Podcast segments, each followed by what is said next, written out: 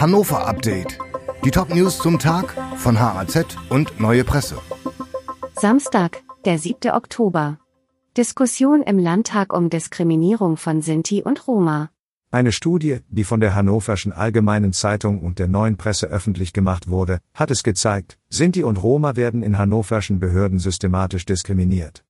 Nun haben SPD und Grüne im Landtag zu einer Diskussion zu diesem Thema eingeladen. Mario Franz vom Niedersächsischen Verband Deutscher Sinti brachte das Thema Gewalt bei der Polizei gegen Sinti und Roma in die Diskussion ein. Viele Polizisten auf der Straße verhalten sich rassistisch, sagte Franz. Für die langfristige Förderung der Roma und Sinti brauche es daher einen politischen Willen, doch der fehle laut Franz bislang. Felice Polat, parlamentarische Geschäftsführerin der Grünen Bundestagsfraktion, forderte deshalb einen Staatsvertrag auf Bundesebene. Doris Schröderköpf von der SPD sagte, dass Deutschland mittlerweile ein Einwanderungsland sei, die Strukturen aber dazu nicht mehr passen würden. Dies sei ein wesentlicher Grund dafür, dass die Gesellschaft gestresst reagiere. Gefeuerter Polizeipräsident bekommt zum Teil Recht. Uwe Lange, der gefeuerte Präsident der zentralen Polizeidirektion in Hannover, hat einen Teilerfolg erzielt.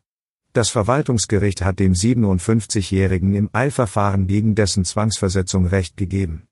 Lange sei zu Unrecht an die Polizeiakademie nach Nienburg versetzt worden.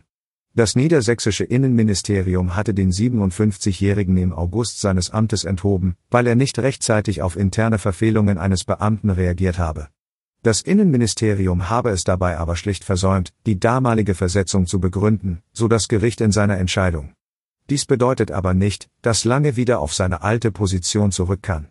Das Gericht teilte die Auffassung des Ministeriums, dass Lange bis zum Abschluss des Disziplinarverfahrens von seinen Leitungsaufgaben zu entbinden sei.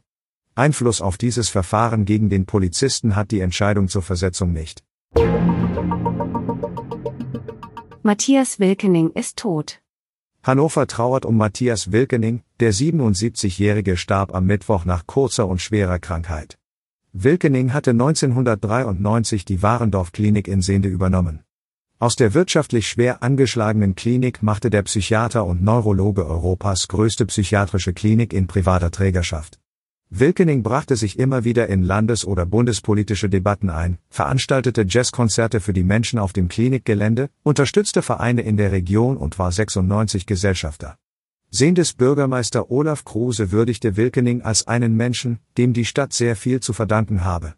Als besondere Leistung sehe er an, dass Wilkening das Klinikum für die Öffentlichkeit zugänglich gemacht habe.